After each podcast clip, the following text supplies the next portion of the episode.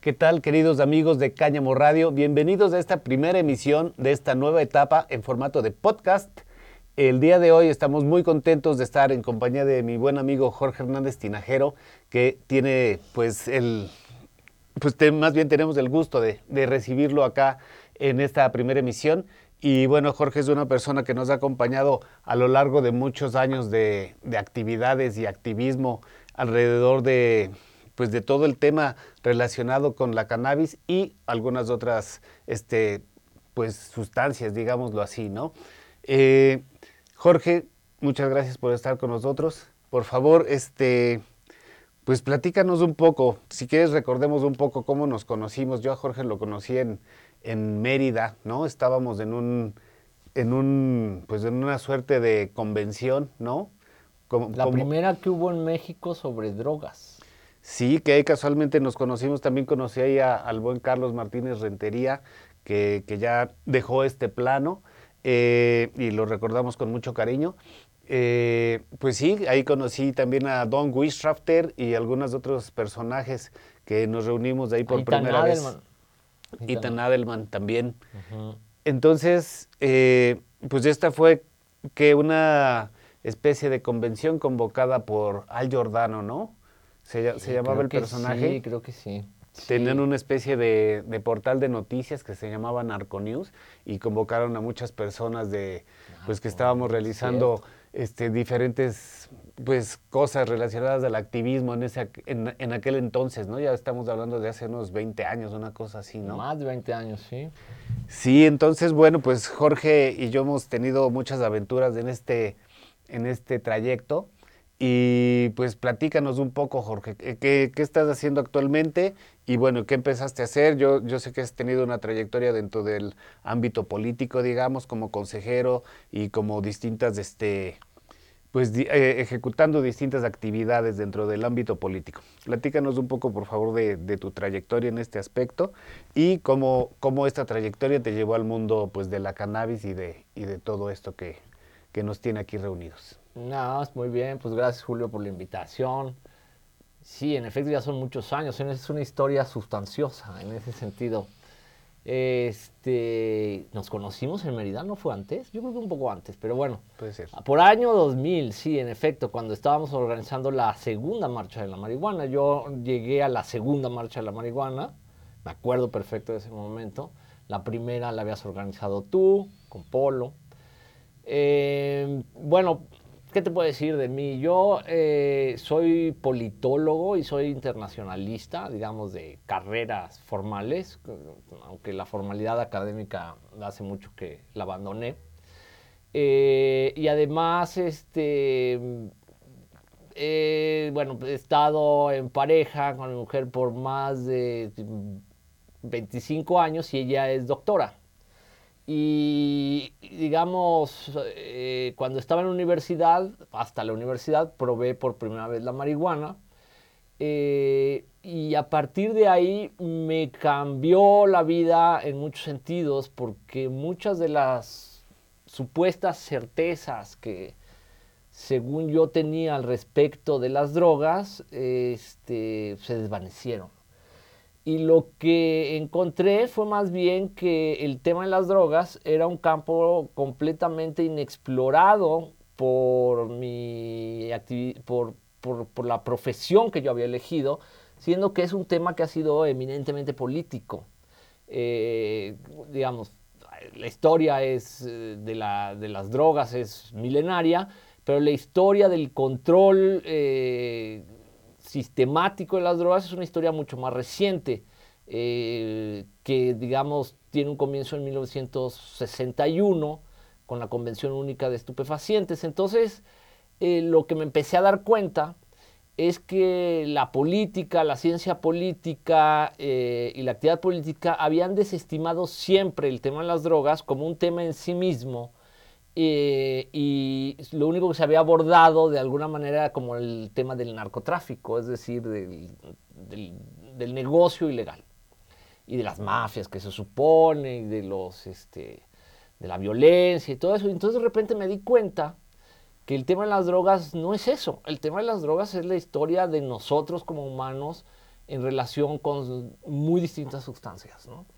Eh, sustancias que a muchas de ellas ahora son ilegales, que antes no lo eran, eh, muchas que antes eran ilegales ahora no lo son, como el café y el chocolate, por ejemplo, pero sustancias, todas ellas que como humanidad, como personas, como cultura, siempre hemos utilizado. Entonces, eh, de inmediato me surgió una inquietud por conocer más sobre esto y por entender mejor por qué eh, prácticamente eh, las sociedades del planeta como que negaban esa historia, ¿no? Este, volteaban hacia otro lado, la simplificaban diciendo que se trataba de un asunto de malos contra buenos, y dejaban de lado toda la experiencia humana que tiene que ver con relación con las sustancias. Y eso es lo que a mí la marihuana me abrió el mundo.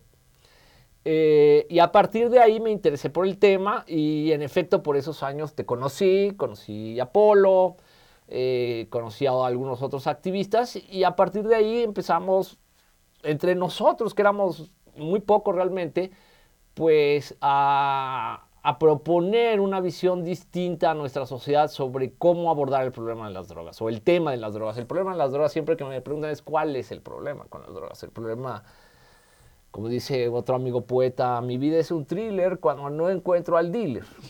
Esa era la, la divisa.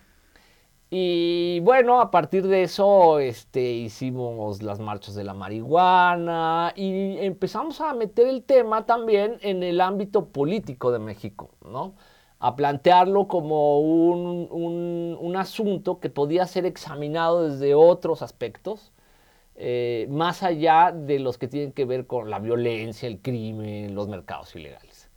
Eh, acabamos haciendo una organización, la AMECA, que es la Asociación Mexicana de Estudios de Cannabis, que es la asociación civil más antigua en el país en temas relacionados con el cannabis y probablemente de drogas. Y después de varios años, periplos y todo, porque uno no puede vivir del activismo nada más, este, acabamos haciendo, tú también, otra organización que se llamó CUPID, en la cual por primera vez conseguimos un financiamiento eh, esto fue en el año de 2008, por ahí. Eh, y esa organización realmente fue pionera en introducir formalmente el tema de las drogas, sus alternativas y sobre todo el papel de los usuarios de drogas en este mundo que era tratado solamente por los medios de comunicación o por las policías como si ellos fueran los únicos que sabían del asunto, ¿no? Este, dirigí esa organización durante cinco años. Eh, mis intereses también se ampliaron en muchos sentidos, este, no solamente en relación a, las drogas con las que habíamos, digamos, abordado los temas, este, sino también a los ámbitos, o sea, porque también eh, trabajamos mucho a nivel internacional, hicimos alianzas internacionales, eh, fuimos varias veces a la ONU, a la Convención eh, de Drogas que ya tiene anualmente en Viena la, la ONU.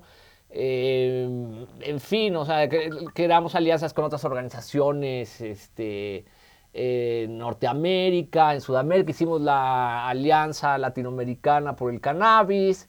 La CLAC. La CLAC. Este, y bueno, a partir de ahí lo, que yo siento que ha sucedido es que en efecto logramos o, se logró implantar un tema que antes no era examinado de esta manera. Y bueno, ahora las dificultades que creo que políticamente tenemos es no que estemos solos en el desierto como sucedía antes, sino que ahora hay demasiados gente que opina, dice, y eso muchas veces, este, digamos, con relativa ingenuidad, a veces con este, buenas intenciones, otras no tanto, pero sí en efecto se volvió un tema de disputa, digamos, o de debate público, que hasta la fecha continúa a pesar de todo y que en sus aspectos básicos, eh, pues no hemos podido resolver en el país, ¿no? Tampoco. Claro, pues sabemos que hay una, este, pues falta de voluntad, ¿no? Por parte de los legisladores, de las personas que están encargadas de llevar una regulación a cabo. Entonces, ¿tú cómo ves este panorama? ¿Cómo ves el panorama en el que estamos parados, ¿no? Con, respecto a todo lo que, todos los avances que hay en el mundo, ¿tú cómo ves lo que está pasando en México y qué riesgos eh, ves de que no se regule y de que no se haga nada, ¿no? Porque diga, digamos que como que se está desarrollando una industria, se pretende desarrollar una industria, hay, digamos, marcas legítimas, emprendimientos legítimos que están tratando de llevar todos los temas de, de una forma legal, pero también se está abriendo por ahí un área gris que, que puede ser como una bomba de tiempo, ¿no? Sí, últimamente he estado pensando mucho en eso. Eh, sobre todo, digamos, si aquí sí hay que decirlo, me voy a referir específicamente a la cannabis, que es en realidad la única planta, sustancia o sujeta a fiscalización legal que realmente en la que realmente ha habido una discusión, un debate público en México, ¿no?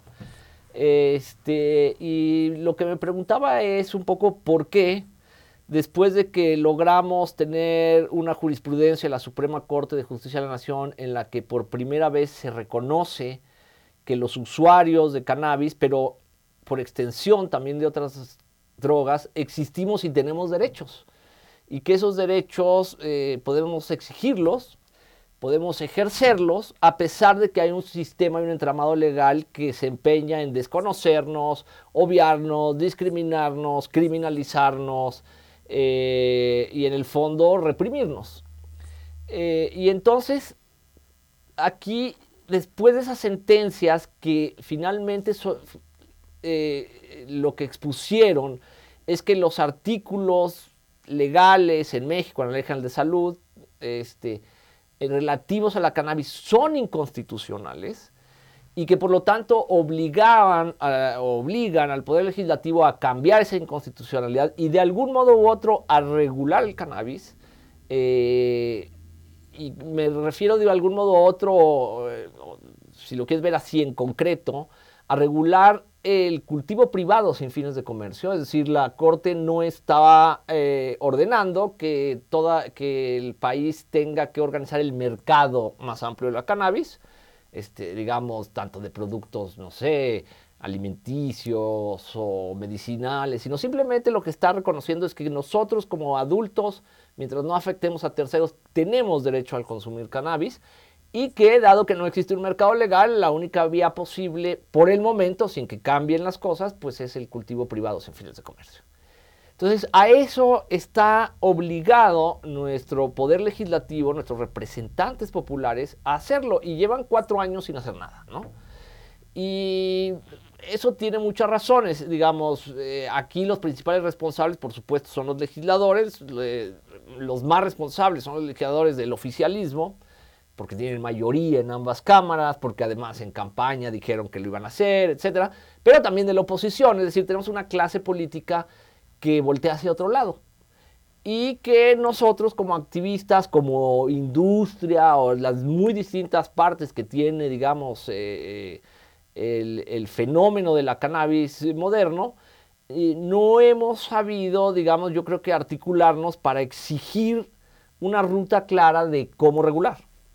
Y a mí me parece que es, en ese sentido eh, hemos fallado eh, para priorizar los objetivos y para crear acciones conjuntas, tanto de, digamos, el activismo de calle, el de asociaciones civiles, el de centros académicos, pero también el de la industria, el de la industria del cannabis medicinal, el de la industria del cáñamo, para lograr un avance, así sea mínimo.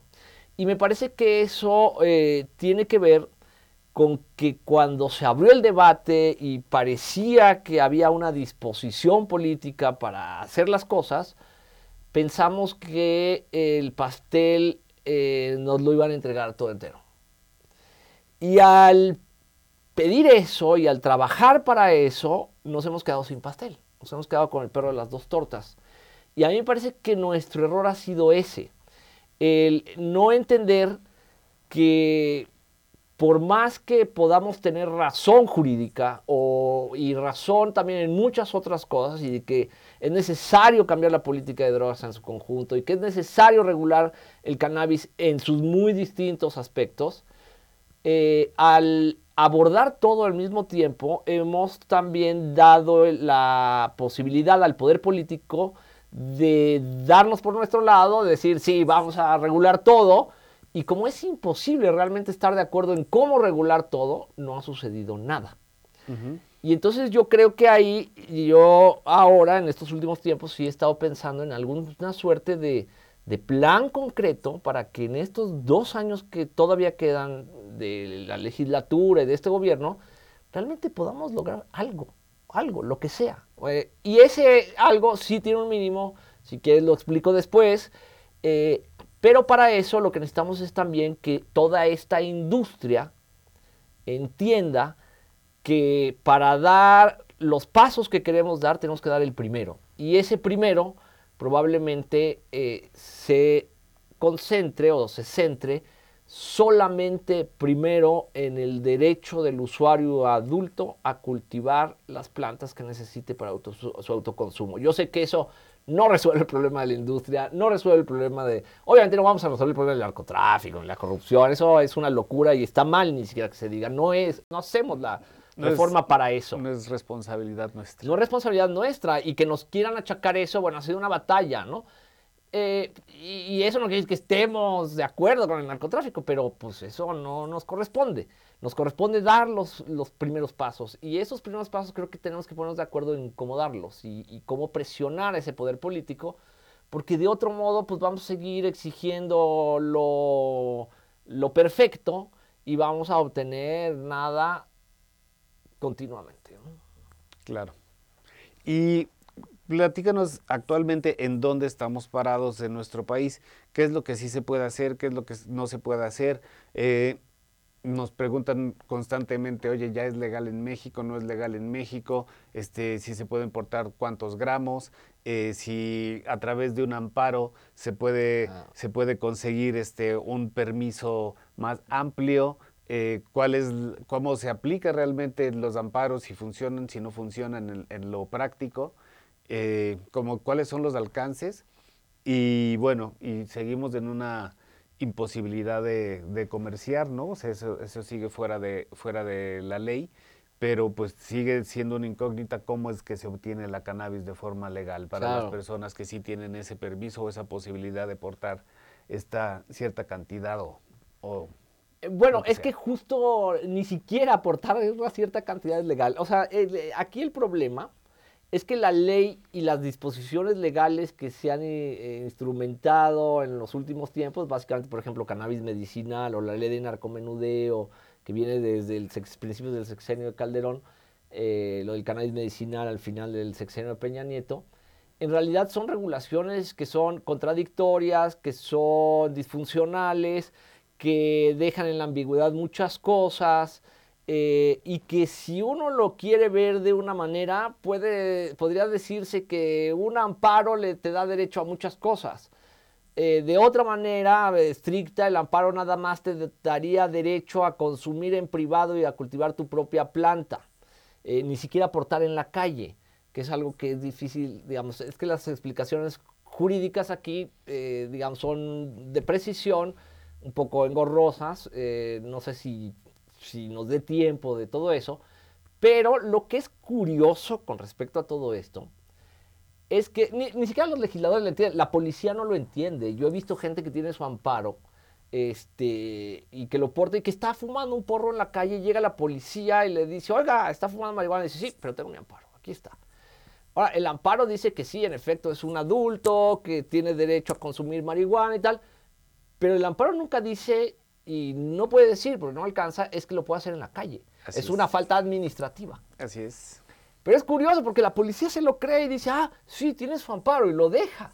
Y entonces, o sea, nadie, nadie entiende bien y cada quien ejerce ahí medio como puede. Hay una ignorancia generalizada. Generalizada por todos, policía, ministerios públicos, usuarios. Entonces, ahí hay un revoltijo en el que es posible encontrar de todo.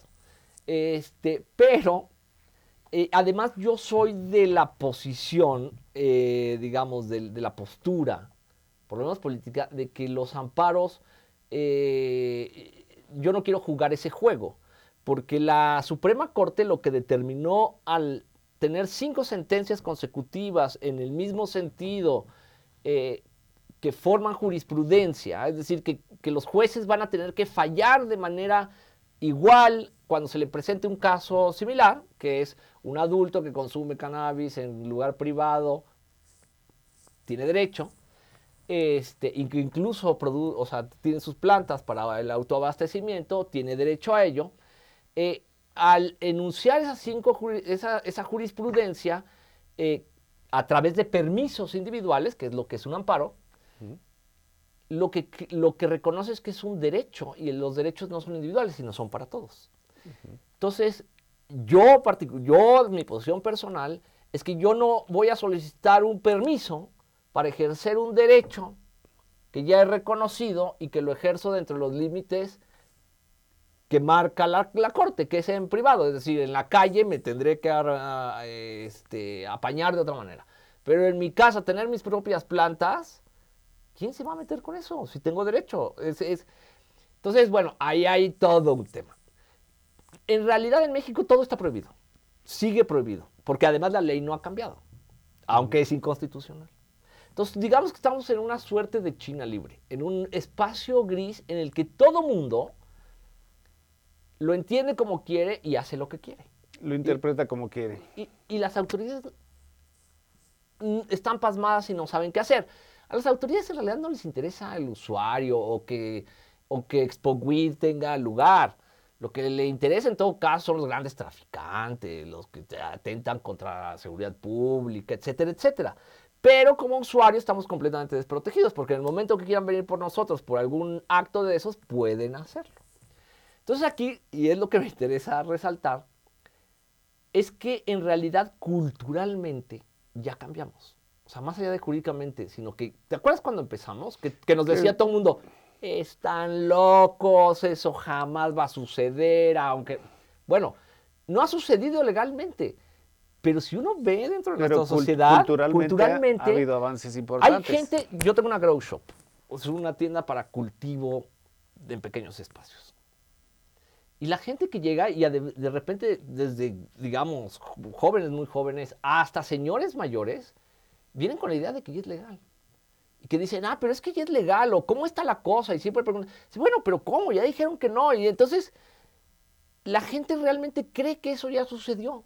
Y lo pregunta entonces, pues sí, ya sucedió. Entonces, lo que hemos visto, lo que yo estoy constatando, es que hay una transformación cultural en el que la sociedad mexicana ya cambió, ya está asumiendo eso, ya lo está practicando, a pesar de que la policía sigue hostigando y jodiendo y en muchas cosas. Y lo que se quedó atrás fueron las leyes y la política, y los políticos, y el discurso ese. Entonces, a mí me gusta decir que la regulación nos alcanzará cuando ellos ya no tengan más opción que regular. Pero mientras nosotros tenemos que ejercer nuestro derecho. Y al ejercerlo, pues en realidad estamos regulando en la práctica. Autorregulando, ¿no? ¿no? De alguna manera. De alguna manera. Entonces, ahora, ¿qué es lo que pasa? Que si uno realmente quiere dedicarse a la industria y quiere invertir un buen dinero y poner una, este, un centro de cultivo o un club privado de cultivo para sus socios, pues corre el riesgo de que le pueden incluso, este, si quiere la autoridad, eh, acusar de crimen organizado. Y entonces ahí es donde se pone más difícil la cosa, porque en realidad esta indefinición le permite a la autoridad ejercer arbitrariamente el poder cuando así lo considere.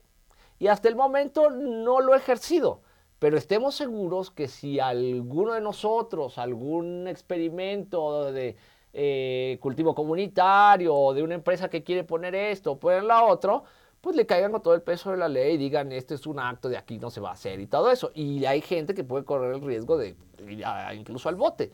Entonces, por eso es necesaria la regulación, para darnos garantías, aunque en términos conceptuales los derechos ya están de nuestro lado. Entonces, bueno, yo también, o lo que yo siempre digo es, a ver, conoce tus derechos, conoce las limitaciones de tus derechos y ejércelos con independencia si de la ley lo autoriza o no, o si de las autoridades lo, autorizan o no. Pero para eso, pues sí hay que enterarse, hay que conocer cómo son las leyes, hay que entender que la posesión, por ejemplo, de menos de 5 gramos no es legal, no es legal, eh, es algo que en realidad frente al Ministerio Público, si no hay pruebas de comercio, eh, el, Ministerio Público o el juez tiene que dejar en libertad porque es, tiene que es para consumo personal, pero por ejemplo, el policía que detiene a quien tiene esa aportación tiene la obligación de poner ante el Ministerio Público a esa persona. Entonces, no es que uno tenga derecho a aportar, sino que, y, claro, cuando uno llega al Ministerio Público, ahí el problema se hace más gordo, porque o le siembran, o puede estar uno detenido 72 horas para, hasta que deciden si eso no es. Entonces, claro, ¿quién quiere perder 72 horas encerrado por 3 gramos de marihuana? Y por eso se fomenta la corrupción, se fomenta la extorsión, porque no hay esa garantía. Entonces, es curioso porque la autoridad dice, sí, sí tienes derecho, pero me reservo el derecho a castigarte aunque lo ejerzas. La única manera de defenderse ante eso es realmente conociendo nuestros derechos y actuando en consecuencia contra eso. Es decir, si hay que retar a la autoridad, pero tampoco es ser idiotas. Sí, tampoco hay que, provocarla. Así es, hay que ser siempre muy respetuosos con las autoridades en, mm. en el trato, ¿no? Mm. Pues sí, autor, es, es complicado. Y bueno, tú, tú en estos 20 años que, se ha trabajado, ¿no? De alguna manera, pues sí, ¿no? Yo también he visto avances, he visto cosas que han sucedido, sobre todo, como dices, culturalmente hablando. Y en la regulación, pues ha habido así como pinceladas o como atole con el dedo que, que le llaman, ¿no? Se ha vuelto un tema en el que los políticos que antes eh, solamente lucraban de una manera, ahora pueden lucrar de varias. Pero jamás deciden, ¿no? La verdad es que salvo muy pocas y honrosas excepciones dentro de la clase política, la inmensa mayoría de los políticos les importa un pepino, les importa un pepino nuestros derechos, les importa un pepino nuestros usuarios, les importa un, pepino el problema de salud pública que significan los mercados ilegales de drogas. Eh, todo eso no les interesa, no les interesa. Y no necesariamente porque estén amañados con el narco, eso, sino porque también piensan, y creo que eso es de lo algo que no se han dado cuenta, que les conviene más como políticos tener una posición de intolerancia ante las drogas, ¿no? Eh, es mejor ser duro contra las drogas. Y muy pocos se están dando cuenta de que en realidad el mundo está realmente cambiando al respecto, ¿no? Sobre todo con respecto a ciertas sustancias. Eh, hablemos, por ejemplo, de la MDMA para, tratar sobre todo con fines médicos este estrés postraumático o ahora se estudia mucho el valor de los psicodélicos y de los hongos para tratar problemas como la depresión, que es una enfermedad eh, de carácter, digamos, de salud pública muy importante. Entonces, la, ciencia, la ciencia misma tenía restricciones morales y tontas para investigar a las drogas. Y ahora se está empezando a dar cuenta de que hay ahí un tema que ha dejado de lado y que, tendría que retomar. Pero para eso hay que vencer muchos problemas, eh, sobre todo morales, saltos morales, que nosotros como usuarios de drogas desde hace mucho ya entendemos que es una tontería. Pero la sociedad y sobre todo la, la representación política de la sociedad le cuesta mucho trabajo entender y redirigir el barco hacia otro lado. Entonces, ahí yo creo que en ese momento estamos. México es un país que eh, especialmente lastimado por la parte más negativa de las drogas, que son los mercados ilegales. Eh, y cómo es el narcotráfico y la violencia que, el narcotráfico puede generar y genera. Eh, pero que nos hemos negado también como sociedad a examinar las alternativas. Y yo pienso que México debería de ser eh, líder, podría ser líder mundial, dadas esas consecuencias que ha tenido el actual sistema de control y además dada la, diversidad magnífica eh, que tenemos de sustancias enteógenas en el país, que es el, el país que más sustancias enteógenas tiene. Es decir, tenemos un tesoro nacional eh, escondido. Al que le damos la espalda, ¿no? Al que le damos la espalda, ¿no? Y eso no se ha entendido. Y, y, digamos, la, personalmente yo no estoy decepcionado de este gobierno. A mí me parece que siempre anunció que iba a no hacer nada y a ser demagógico al respecto. siempre eh, me pareció claro eso, pero sí me llama la atención que tanta gente haya creído que la política se mueve así nada más porque ya llegaron los buena onda y los buena onda sí van a cambiar las cosas. Y lo que hemos visto es que los buena onda pues ni son tan buena onda y que no les interesa cambiar las cosas y no da más eso, sino que han utilizado al movimiento de reforma para sus propios fines y a la hora de la hora pues nos han dejado votados ahí en un rincón. Entonces, eh, yo creo que el futuro es el diálogo cultural, el ejercicio de los derechos, como una manera de transformar la realidad y después las leyes y las autoridades políticas vendrán a colgarse las medallas y a decir, aquí ya cambió, ahora sí lo hicimos, y etcétera. Pero si nosotros no lo hacemos y no ejercemos esos derechos, olvídenlo, no va a haber nadie que los haga por nosotros. Sin duda. ¿Tú consideras algún país que podríamos tener como ejemplo que sí haya tenido avances adecuados, ¿no? Alguna vez este, hablamos de Uruguay o hablamos de cosas así que también ahora están teniendo cierto retroceso en cuanto a sus políticas permisivas, ¿no? Ahorita están este, pues incluso algunos compañeros en, problemas por allá. Eh, ¿tú, ¿Tú cómo ves lo que, qué, qué, países han hecho como los avances de la forma más correcta, ¿no? Porque también se habla mucho de cuando queremos hacer una legislación en México, dicen no cometan los errores que ya se cometieron en talado o en talado. Mm. Eh, en todos estos lugares que ya se han llevado legislaciones a cabo, ¿cuál crees que ha sido la más exitosa? Bueno, eso es muy difícil decirlo. Eh, yo creo que los países que de algún modo u otro han observado cambios significativos en sus políticas de drogas, a la cannabis, hacia otras drogas, eh, han tenido muy distintos orígenes, motivaciones y resultados. Eh, el caso específico de Uruguay, la regulación de que propusieron una regulación que en principio era muy restrictiva en muchas cosas, pero curiosamente me parece que la gran lección de Uruguay es que el permitir la autogestión de los usuarios, es decir, que puedan cultivar sus propias plantas en un sistema en el que eh, sus derechos están garantizados bajo ciertas reglas, es el que mejor ha dado resultados antes que eh, promover un mercado. Eh, como ha sucedido, por ejemplo, en Canadá. En Canadá pasaron de ser muy provisionistas al momento en que decidieron cambiar y legislar incluso a nivel federal, eh, resultó que todos los activistas que durante años habían eh, peleado por esas reformas, eh, como muchos de ellos tenían antecedentes penales por posesión, por transporte, por haber cultivado, es decir, ninguno por delitos de sangre o tal, eh, en la nueva legislación se les impide entrar porque tenían esos antecedentes. ¿Y a quienes le dieron las licencias, que además empiezan en 5 millones de dólares?